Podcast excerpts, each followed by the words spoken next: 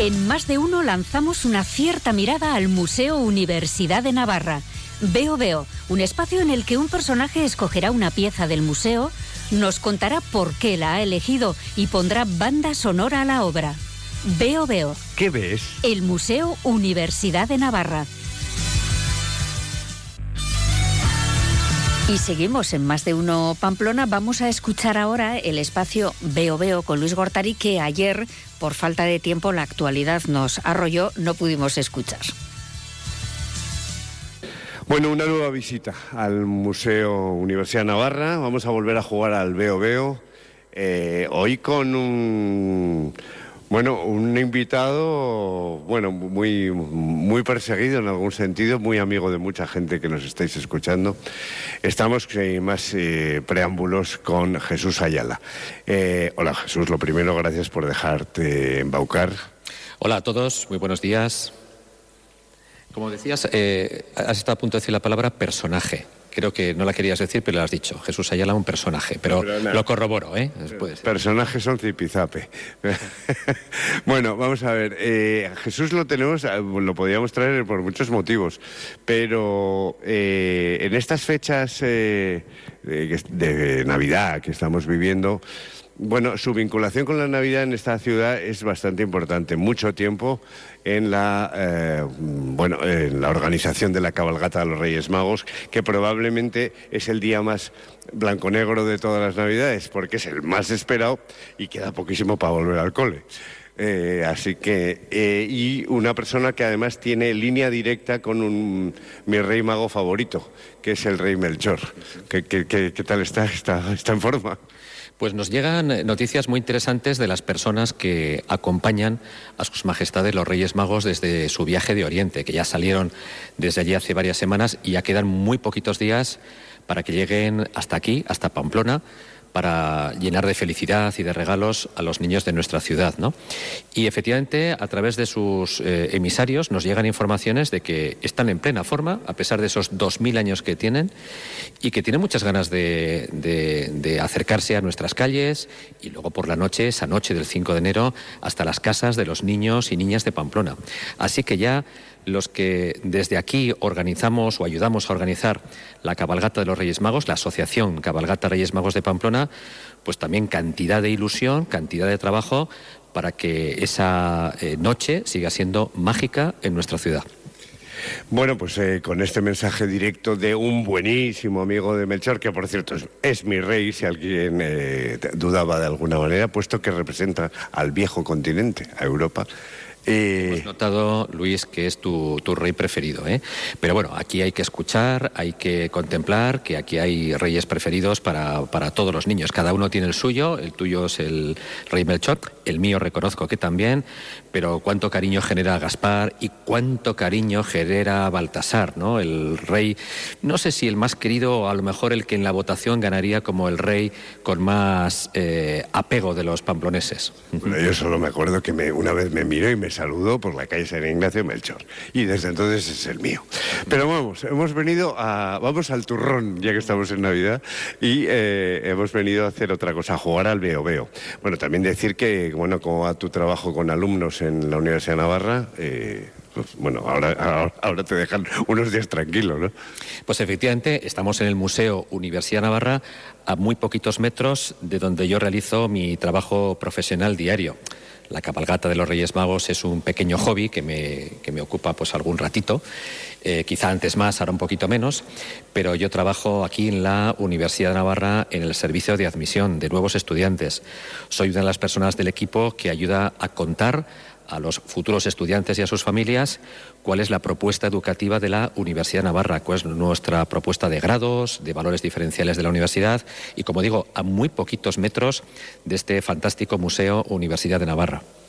Es verdad, al ladito, en el central, pero, porque luego el museo, el museo en sí ya, el, no hablo del contenido, el continente es una auténtica gozada, que por cierto, alguno de nuestros invitados también lo ha elegido como su obra favorita. Pero como decía, vamos al turrón, que si no nos enrollamos en este día de inocentes.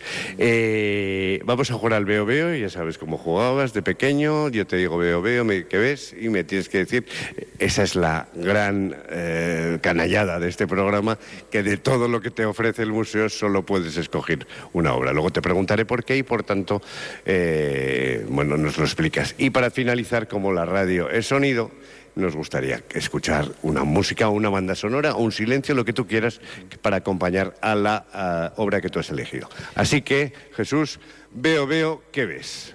Pues veo, veo lo que nos han explicado hace unos minutos eh, Agustina y Andrea que han sido dos excepcionales maestras de ceremonia. Excepcionales. Excepcionales, además de ti mismo, Luis, Luis Gortari, que es un hombre. Soy, un meritorio, soy un meritorio. Sin duda. ¿eh? Entonces, con esta situación privilegiada, porque yo reconozco que esta exposición que tiene ahora mismo en sus paredes el Museo en Sabarra, no la conocía.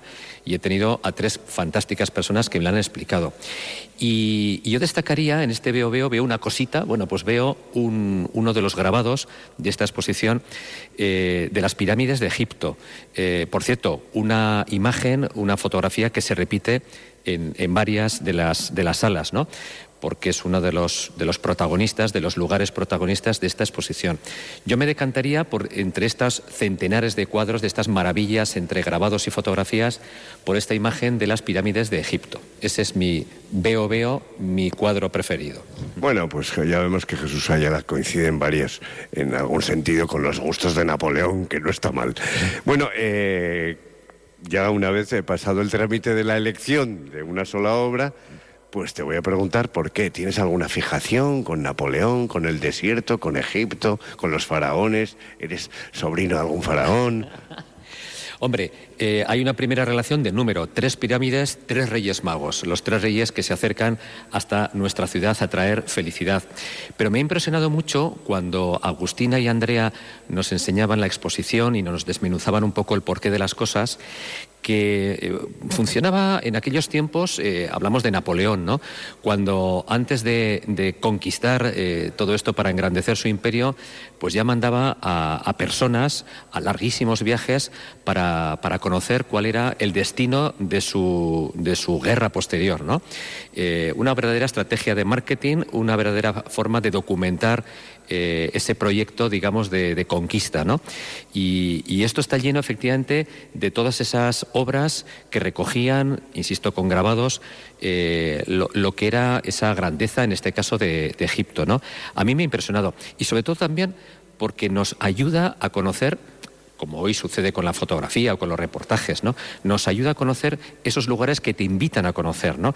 Que cuando uno se plantea hacer un viaje, bueno, pues ahora ya evidentemente con las con las redes sociales, con la imagen, con la fotografía, con el vídeo, sabemos, bueno, en aquellos tiempos también, gracias a estos, vamos a llamar así reportajes y gracias a esos reporteros, pues se, se animaba a visitar, evidentemente en aquellos tiempos no, no se viajaba, ¿no? Con lo cual las únicas referencias eran las, estos grabados, ¿no? Por tanto, esto también ayuda a, darnos a conocer lugares lejanos, lugares míticos, lugares, lugares llenos de encanto, ¿no? Y, por tanto es una de las fotografías que me, que me, impacta dentro del conjunto de todas las imágenes de grabados y fotografías de esta exposición en el Museo Universidad de Navarra. Efectivamente, Jesús. Eh, Napoleón, aparte de, engrandar eh, sus posesiones y su imperio, también creó probablemente una de las primeras agencias de viajes. Y ya para terminar, que como te he comentado al, al principio, estamos en un medio sonoro, que es la radio. La radio necesita de sonidos. Ponme una música, ponme una banda sonora a este grabado de las pirámides. Pues a mí hay una, una obra que me, que me inspira viajes, que me inspira aventuras épicas, que me inspira conquistas y es la música de una película. He elegido la música de la banda sonora de la película de Lawrence de Arabia, ¿no? Y efectivamente es una, una música, esa banda sonora que nos invita a viajar, a pensar en grandes aventuras, en grandes personajes, en grandes protagonistas que es lo que yo he visto en esta exposición. Eh, aventuras realmente épicas. Eso es lo que me ha inspirado esta exposición y yo creo que sea, esa banda sonora, eh, la más adecuada, es la que os he sugerido. Pues casi nada, para terminar hoy el veo, veo con eh, la música de Lores de Arabia. Además hay que decir que Jesús llegado tiene un aire a Peter O'Toole, no sé, no sé yo. Muchísimas gracias, que termines muy bien el año, que comiences muy bien el siguiente. Dale betún al zapato, que si no, no te va a caer nada. Y muy feliz día de los inocentes en este día 28 de diciembre, en este recién superada Nochebuena, ya queda poquito ya para ese fin de año y que vemos ya las siluetas como las tres pirámides de Egipto, vemos ya cerca las tres siluetas de los Reyes Magos acercándose a nuestra ciudad. Gracias Jesús.